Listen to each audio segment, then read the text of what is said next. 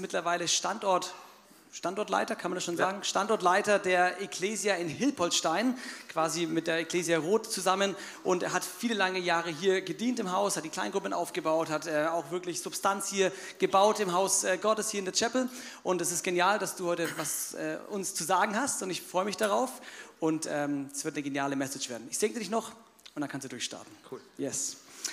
Jesus, wir danken dir von Herzen, dass Andi heute da ist, dass er zu uns sprechen wird. Ich will deine Worte segnen, Andi, und ich will unsere Herzen, unsere Ohren segnen, dass wir hören, was du vorbereitet hast, Jesus, und das in unserem Leben Wurzeln schlägt und Früchte bringt. In Jesu Namen. Amen. Amen. Ja, guten Morgen. Schön, dass ihr da seid. Ähm, ich darf ja heute ähm, über ein, was sagt man, Sprichwort predigen, in der Ruhe liegt die Kraft. Und ich habe... Damit es auch echt rüberkommt, mir auch ein Zelt mitgebracht. Dass, falls mir es hier zu stressig wird mit euch, ziehe ich mich zurück. okay, und meine zwei Helferchen, die bauen das hier nebenbei auf. Ich habe hier oben auch noch was versteckt, das ich mir hier runterholen muss. Genau. Das ist echt der Hammer. In der Ruhe liegt die Kraft. Spreche ich auch euch zu, das brauche ich nicht. Lasst euch ruhig Zeit. Ja, in der Ruhe liegt die Kraft. Ähm, wir alle wissen das, oder? In der Ruhe, da drüben, ganz weit weg, da liegt die Kraft. Ich weiß nicht, wie es euch geht im Alltag, aber für mich liegt die Kraft wirklich, diese, die liegt echt weit weg. Diese Ruhe, die ist gefühlt, ja, ich weiß, äh, ich brauche sie, aber gefühlt ist sie ganz weit weg. Und deswegen glaube ich, macht es Sinn, dass wir uns jetzt die nächsten ja, 35 Minuten bisschen anschauen und merken hey, und lernen, hey, wie kommen wir ein bisschen mehr in diese Ruhe rein, weil Jesus sagt, kommt zu mir, kommt zu mir, er sagt, kommt zu mir, so werdet ihr Ruhe finden für eure Seele. Und das ist doch, was wir wollen. Wir wollen Ruhe finden für unsere Seele. Ich will mich ähm, heute gar nicht so stark äh, mit dem Thema Ruhe befassen, sondern vielmehr mit dem Feind der Ruhe. Weil wenn wir den Feind der Ruhe besiegt haben, dann haben wir Ruhe. hey, wer ist der größte Feind der Ruhe? Weiß es wer? Stress. Es ist Stress. Ja, vielleicht gibt es noch andere Feinde, aber für mich der größte Feind ist Stress. Wisst ihr, ich sehe mich nach Ruhe, aber ich bin echt so oft gestresst. Also ich sage oh, so oft, ich weiß nicht, wie es bei euch ist, sagt oh, so oft, oh, ah, ich bin heute so gestresst, oh, das war ein gestresst, stressiger Tag, oh, jetzt bin ich wieder gestresst, meine Woche ist gestresst. Hey, ich bin der größte Stresser und jetzt darf ich darüber auch noch predigen. Wisst ihr, eine Sache, die mir ganz arg stresst, sind Predigtvorbereitungen. Es war besonders tricky bei der Predigt, weil ich wusste, ich darf nicht mich nicht stressen. Also ihr merkt schon, ich bin absoluter Anfänger, deswegen geht diese Predigt primär an mich. Und wenn ihr wollt, dürft ihr zuhören. und ähm, zu Beginn will ich deshalb auch nochmal für mich beten und ein bisschen auch für euch, dass Gott zu uns spricht. Jesus, ich äh, danke dir, dass du uns zusprichst, dass du uns Ruhe geben willst für unsere Seelen. Und ich will, dass diese Predigt dazu einfach dazu dient, dass du meine Worte nutzt, dass ich zur Ruhe komme und dass wir alle, wie wir hocken, zur Ruhe kommen und ähm, bei dir Ruhe finden. Amen. Ja, Stress, ähm, es betrifft wirklich jeden. Also wenn man Statistiken glaubt, dann ist das nicht nur meine persönliche Herausforderung, sondern die Herausforderung von unserem ganzen Land. Ich habe da mal äh, mich ein bisschen belesen und es, gab, oder es gibt immer wieder eine Studie von der Techniker Krankenkasse, die heißt Entspannt dich Deutschland. Und die äh, 2021 kam sie raus und ich habe euch drei Fakten davon mitgenommen. Eine Fakt ist schon da. Erstens, Stress hat über den letzten zehn Jahren in Deutschland kontinuierlich zugenommen. Zweitens, knapp zwei von drei Menschen in Deutschland fühlen sich mindestens manchmal gestresst und gut, jede vierte Person fühlt sich häufig gestresst. Also jeder vierte. Und drittens, jeder dritte Fall, und das ist krass, von Berufsunfähigkeit in Deutschland passiert aufgrund von zu viel ungelösten Stress, der dann in Depression und Burnout endet. Krasse Zahlen, oder? Kann man gar nicht, kann man gar nicht irgendwie glauben, aber es scheint echt ein Problem zu sein. Und deswegen ist es ganz wichtig, dass wir darüber heute reden und schauen, was kann die Bibel zum Thema Stress sagen. Was, kann, was können wir von Jesus lernen im Umgang mit Stress? Hey, und das ist doch die Frage, hey, was können wir eigentlich von Jesus lernen im Umgang mit Stress? Weil wenn wir mal ganz ehrlich sind, hey, wann hatte Jesus gelebt? Vor 2000 Jahren? Da gab es keine Smartphones. das Berufsleben war einfach, da gab es keine Autos, da war das Leben irgendwie zu Hause und äh, ganz, ganz einfach. Ne? Was können wir eigentlich von Jesus im Umgang mit Stress lernen? Und die Antwort ist sehr viel. Äh, Jesus hätte wirklich viel Grund gehabt, gestresst zu sein. Ja, er, er sollte innerhalb von drei Jahren die ganze Welt reparieren. Überall waren Menschen um ihn herum mit Anforderungen. Er hatte kaum Zeit für sich selbst. Er war dauerhaft unterwegs. Er hat mit viel Gegenwind zu kämpfen gehabt. Und er war andauernd mit dem Wissen unterwegs, dass am Ende seiner Reise seine Hinrichtung auf ihn wartet. Ich glaube, stressiger geht es nicht mehr. Aber trotzdem hat Jesus irgendwie das ausgestrahlt, dass in ihm, dass ihm Ruhe war, dass in ihm Kraft war. Und nirgendwo in der Bibel lesen wir davon, dass Jesus gestresst war. Und ich habe euch drei Stellen mitgebracht, die ihr nicht in der Bibel findet. Drei Stellen, die nicht in der Bibel sind. Fangen wir an mit der 1, nicht in der Bibel, nicht in der Bibel, Kapitel 8, Vers 28 steht. Mühsam schob sich Jesus durch die Menge, als ihn eine Frau am Gewand berühren wollte. Gereizt drehte sich Jesus um, riss sein Gewand aus ihrer Hand. Daraufhin sprach er, ich habe nun keine Zeit und ich muss weiter. Oder zweitens, nicht in der Bibel, Kapitel 15, Vers 7. Nachdem er von dem Boot stieg, sah Jesus schon wieder die Menschenmenge, die ihn andauernd verfolgte. Es kam ihm Tränen. Leise hörten ihn die Jünger sagen, Vater, ich kann nicht mehr, es ist mir einfach zu viel. Oder letzte Stelle, drittens, nicht in der Bibel, Kapitel 48, Vers 32. Nach diesen Ereignissen nahm Jesu Gesundheit stetig ab. Die andauernde Belastung und der Druck überforderte ihn zunehmend. Mehr und mehr zog er sich aus dem öffentlichen Leben zurück. Hey, das sind Verse, die würde man erwarten, wenn man Jesus sein Leben anschaut. Aber sie stehen nirgendwo in der Bibel. Also Jesus war anscheinend ziemlich ausgewogen unterwegs und die Frage, die ich mir stelle und die ihr euch bestimmt auch stellt, was war sein Geheimnis? Was war sein Geheimnis? Ich will es wissen, Jesus. Was können wir vor ihm lernen? Und ich habe euch deswegen mal einen stressigen Tag von Jesus mitgenommen, mitgebracht.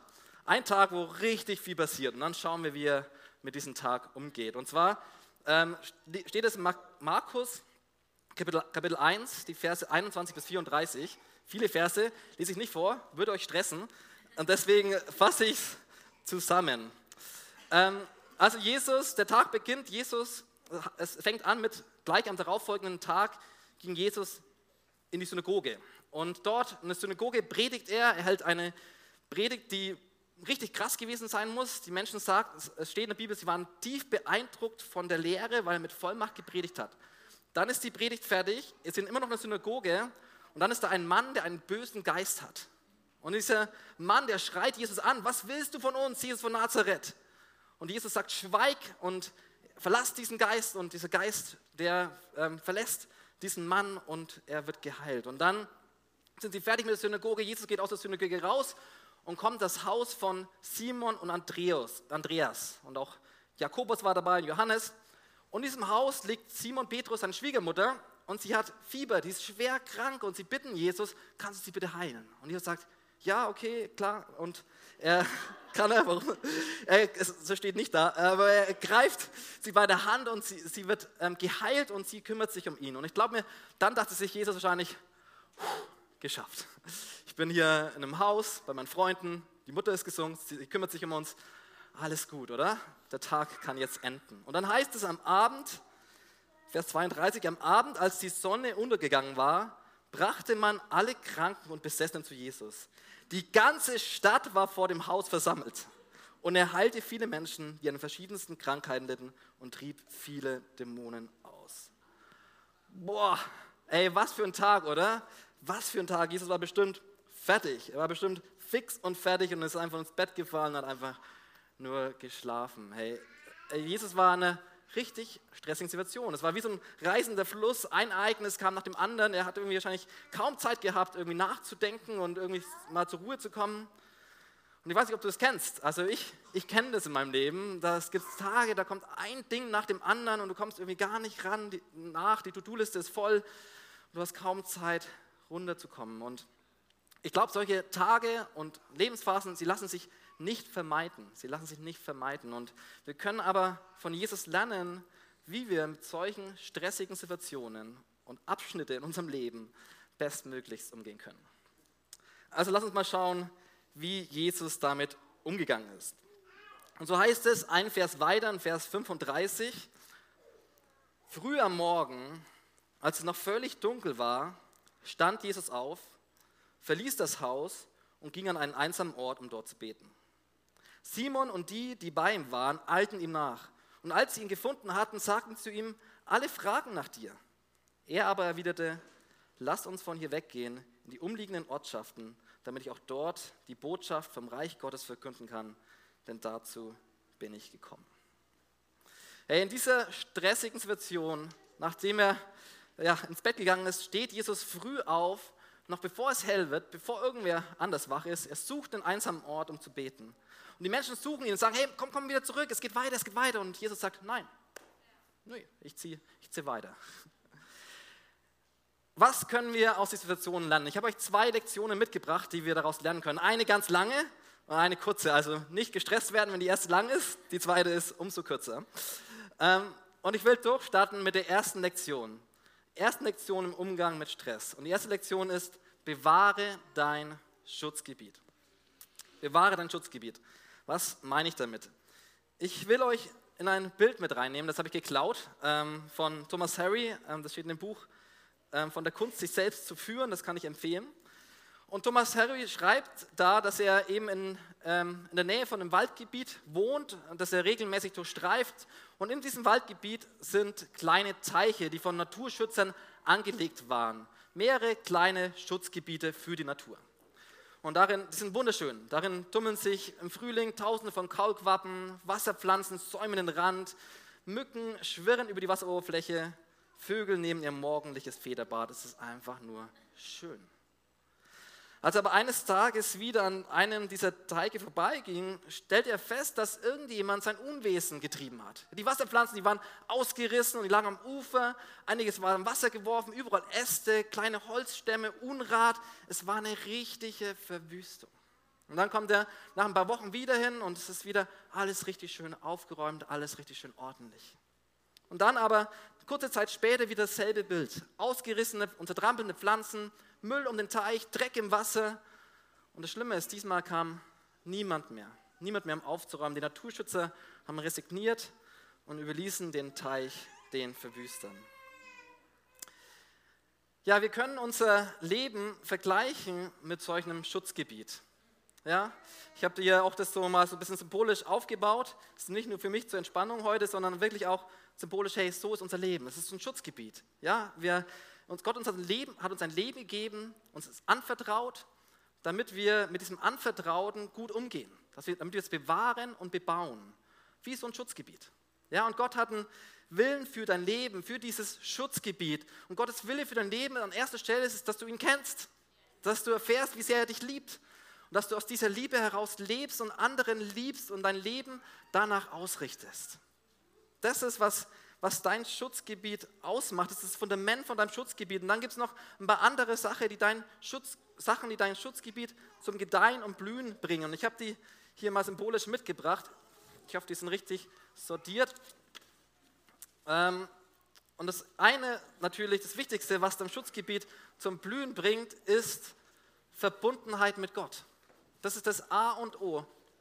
Wenn du die Verbundenheit mit Gott nicht mehr hast, dann verdorren irgendwann auch deine Pflanzen im Schutzgebiet.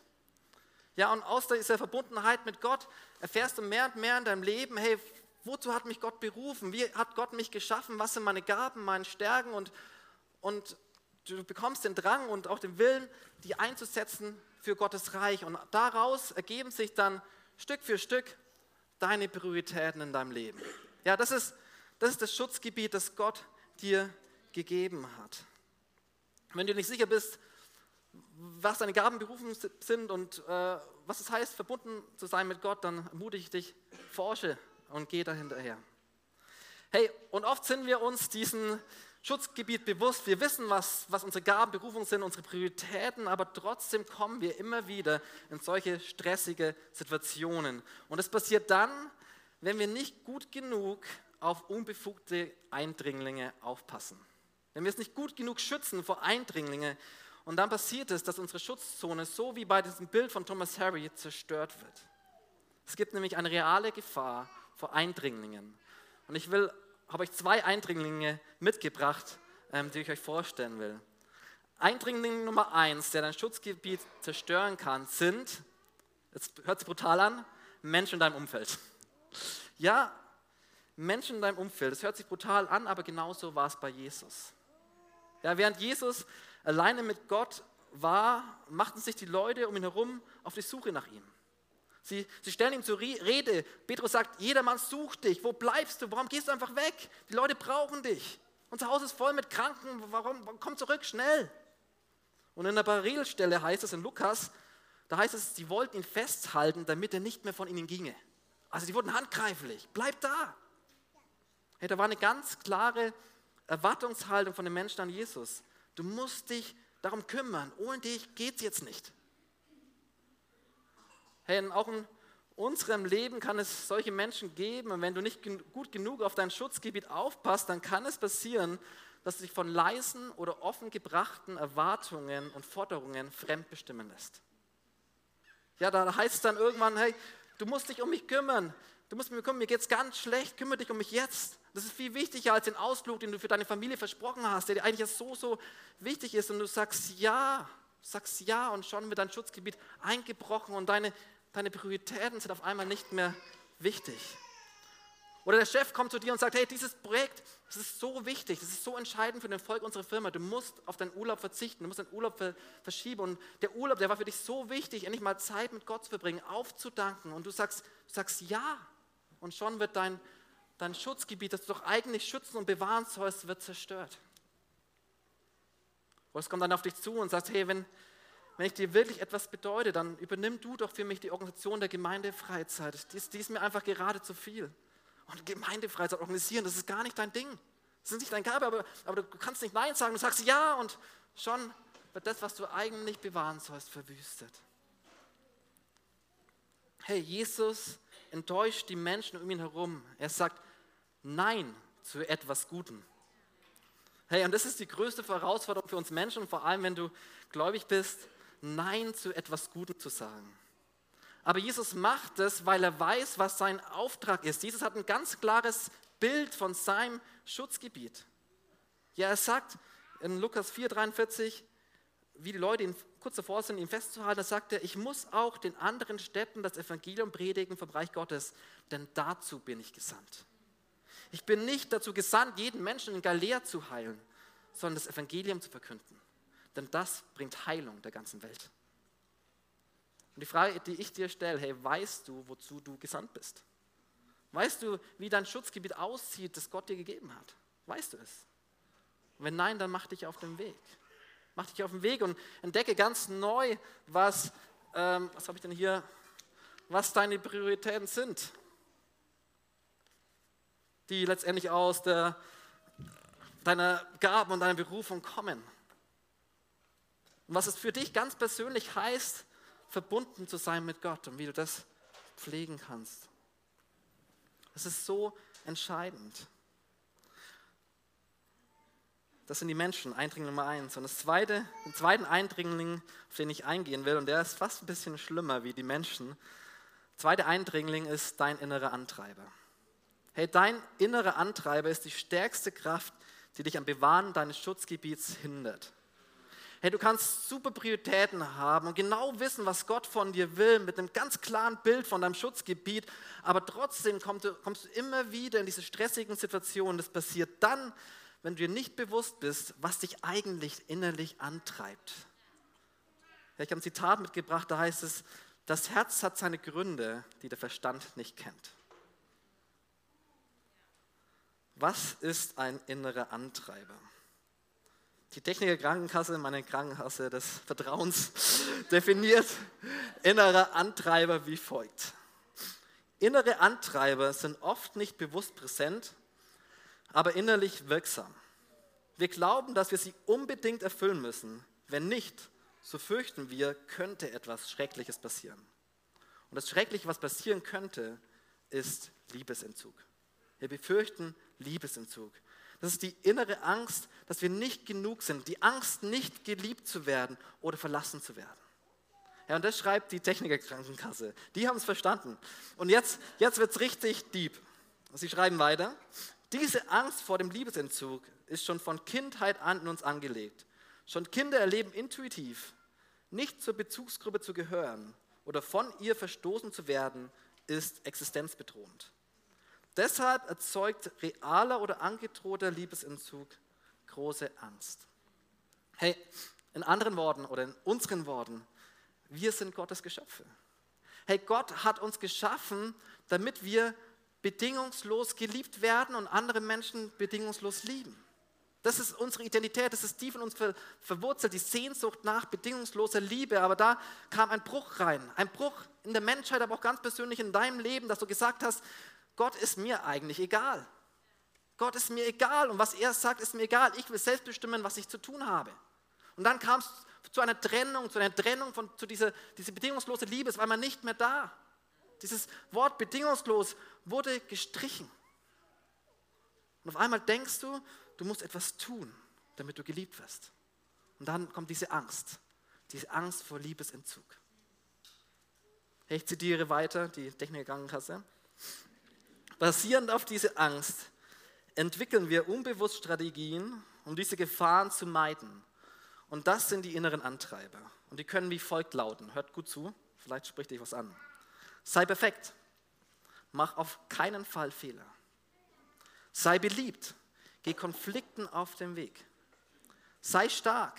Zeig keine Schwäche und mach dich bloß nicht abhängig. Pass bloß auf. Sorg für hundertprozentige Sicherheit.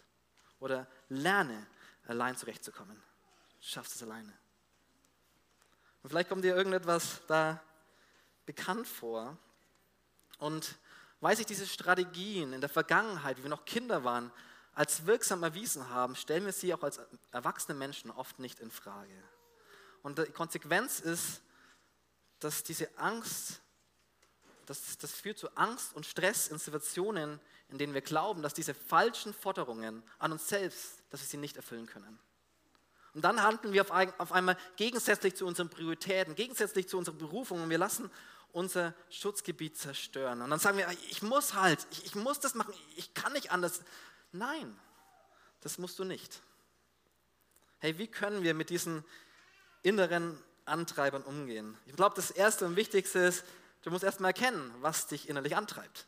Erkenne deinen innerlichen Antreiber. Schau in eine Situation rein, wo du immer wieder gestresst bist und, und überprüfe, was ist es eigentlich, was mich da antreibt. Es gibt auch ganz viele Tests online, kannst du mal googeln, innere Antreiber-Test.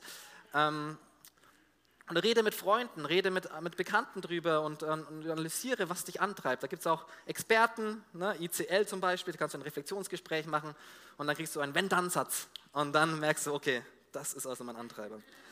Und wenn du das weißt, dann zweitens, dann kämpfe gegen diesen Antreiber. Kämpfe gegen diesen Antreiber mit Gottes Wahrheit. Weil hinter all dem Antreibern steckt die Angst vor Liebesentzug. Und diese Angst, diese Angst kam durch die Sünde in die Welt, durch diese, durch diese, durch diese Distanz, die wir aufgebaut haben Gott, von Gott. Und wir, was, wir, was wir feiern in drei Wochen ist Ostern. Hey, und Ostern, an Ostern ist was ganz Krasses passiert, weil an Ostern hat uns Gott gezeigt durch Jesus, dass er uns tatsächlich bedingungslos liebt. Er liebt uns bedingungslos. Römer 5, Vers 6 steht, Gott aber hat seine Liebe zu uns darin erwiesen, dass Christus für uns gestorben ist, als wir noch Sünder waren. Hey, Gott hat einen Ausweg geschaffen. Gott hat einen Ausweg geschaffen. Keiner hat dann nach ihm gefragt. Aber trotzdem hat es Gott getan. Nicht aus Mitleid, nicht weil wir uns so leid tun, sondern weil wir seine Kinder sind, weil wir ihn, weil er, wir ihn wertvoll sind und weil er uns bedingungslos liebt. Wisst ihr, ich habe einen Sohn, der heißt Elias und eine Tochter, die ist Anne-Marie. Und ich liebe sie nicht, weil sie besonders cool sind oder besonders gute Sachen machen. Nee, ich liebe sie einfach nur, weil sie meine Kinder sind. Ich liebe sie bedingungslos. Und genau so ist es bei Gott. In Römer 8, Vers 31 bis 32 steht, Gott ist für uns. Wer kann uns da noch etwas anhaben? Er hat ja nicht einmal seinen eigenen Sohn verschont, sondern hat ihn für uns alle hergegeben wird uns dann zusammen mit seinem Sohn nicht auch alles andere geschenkt werden? Hey, Jesus ist die Antwort auf unseren Liebesentzug. Jesus ist die Antwort auf unsere Angst, dass wir nicht genügen, um, um geliebt zu werden. Jesus ist die Antwort. Hey, du musst nicht mehr perfekt sein, um geliebt zu werden. Denn Gott liebt dich bedingungslos. Er macht alles perfekt und du darfst Fehler machen. Du musst Konflikten nicht aus dem Weg gehen. Es ist egal, was die Menschen über dich denken. Denn du bist davon nicht mehr abhängig. Denn du wirst von Gott, deinem Vater, bedingungslos geliebt. Er überfüllt dich mit seiner Liebe. Hey, du musst nicht immer stark sein und unabhängig unterwegs sein, denn Gott, er ist deine Stärke in deinem Leben und er hat mehr unter Kontrolle als du, glaub mir.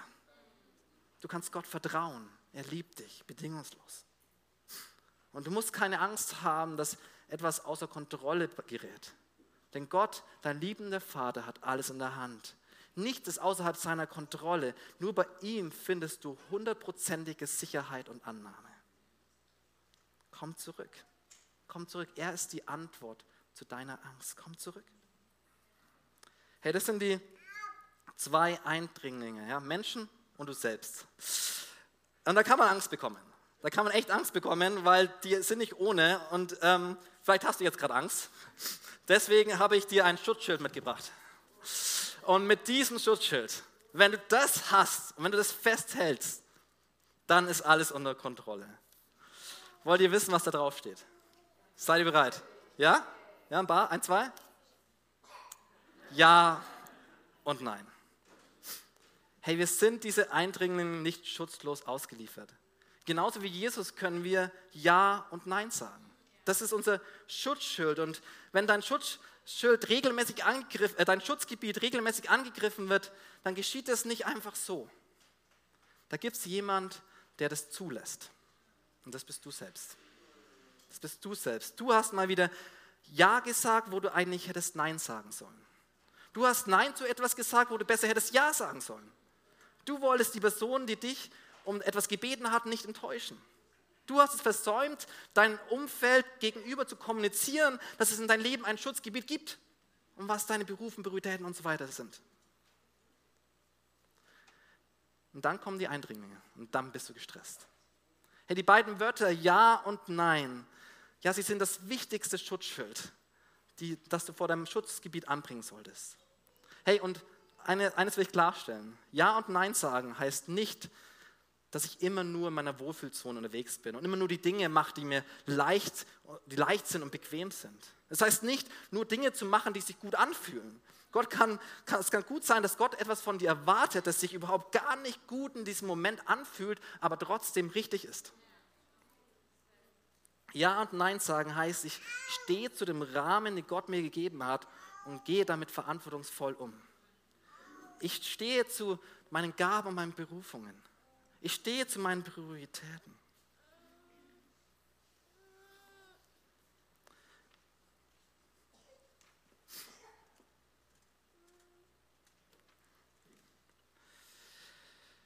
Ja,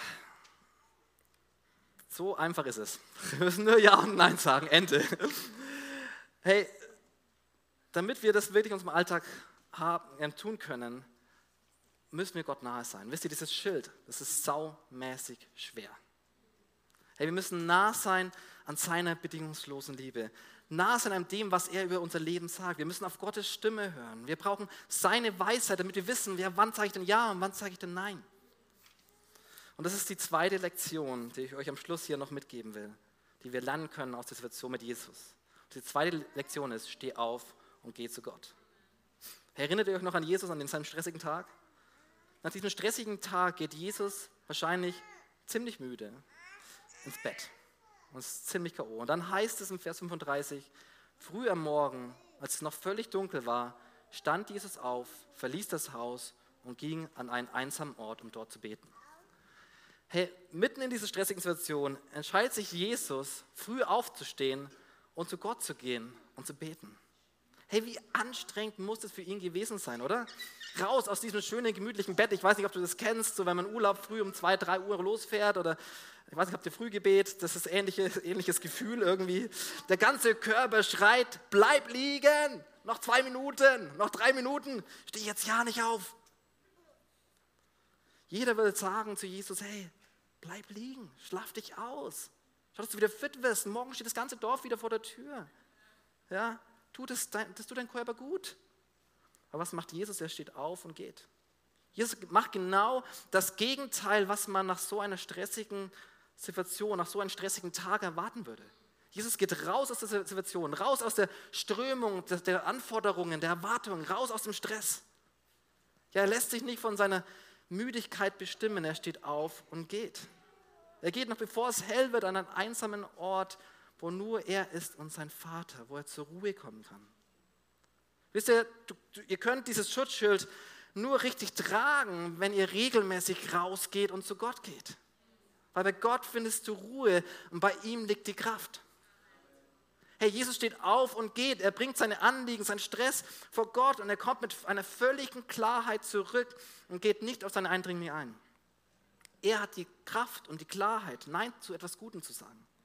Er hat die Kraft, weil er nicht mehr im Liebesentzug unterwegs ist, sondern voll ist mit der Liebe des Vaters. Und das ist der Schlüssel im Umgang mit Stress. Der Schlüssel zum Bewahren unseres Schutzgebietes.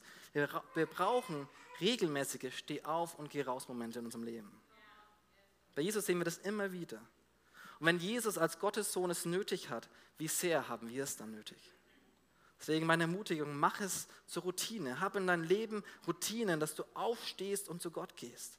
Raus aus, dem, aus der stressigen Situation, raus aus dem andauernden Beschäftigtsein, weg vom Fernseher, weg vom Handy, weg von Social Media, hin zu einem Ort, an dem du nur alleine bist, nur du und Gott. Ein einem Ort, wo du zur Ruhe kommen kannst, an einem Ort, wo du deine Sorgenliste zur Gebetsliste machen kannst, an einem Ort, wo du alles Gott übergeben kannst, an einem Ort, wo du ganz Neues seine Bibel lesen kannst, seine Wahrheiten über dein Leben, an einem Ort, wo, wo du dich ganz neu auf dein Schutzgebiet besinnen kannst, an einem Ort, wo du deine Schilder wieder aufbauen kannst.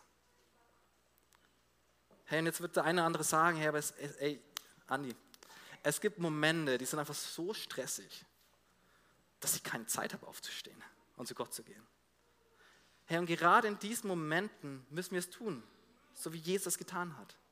Wenn die Situation, alles um dich herum danach schreit, dass du auf keinen Fall eine Pause machen darfst, dass du unbedingt zurück zur Arbeit musst, unbedingt noch das oder das erledigen musst, wenn die Umstände dich im Griff haben, dann, genau dann musst du aufstehen und zu deinem Gott gehen.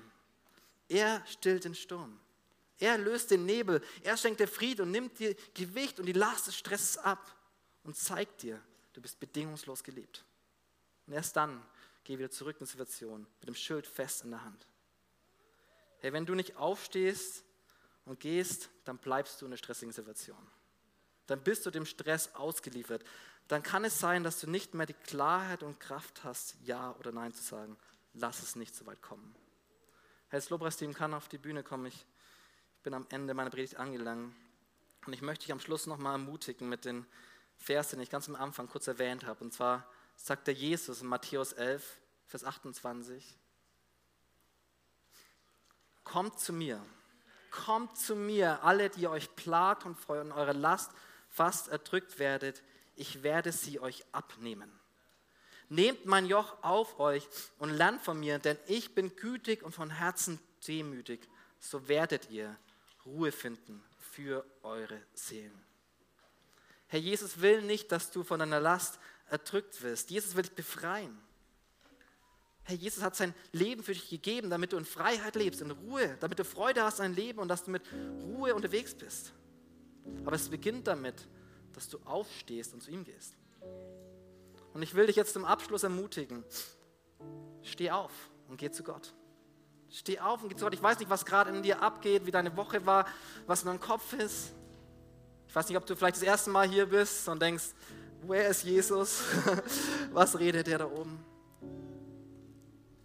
Gott hat versprochen, dass er heute mitten unter uns ist.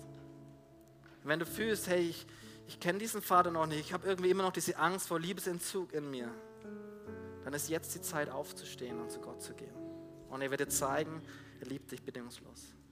Und wenn du merkst, du bist gefangen in einer Situation, in Stress, ja, da ist dieser, dieser, dieser Strom und du kommst irgendwie nicht raus, eins nach dem anderen, dann steh auf und geh zu Gott. Hey, wir haben hier den Freiraum, einen Gebetsraum. Das sind Menschen, die, die beten nur für dich. Steh auf und geh. Steh auf und geh. Das macht mir so eine Überwindung. Wir denken, ich brauche das nicht. Doch, du brauchst es. Steh auf und geh.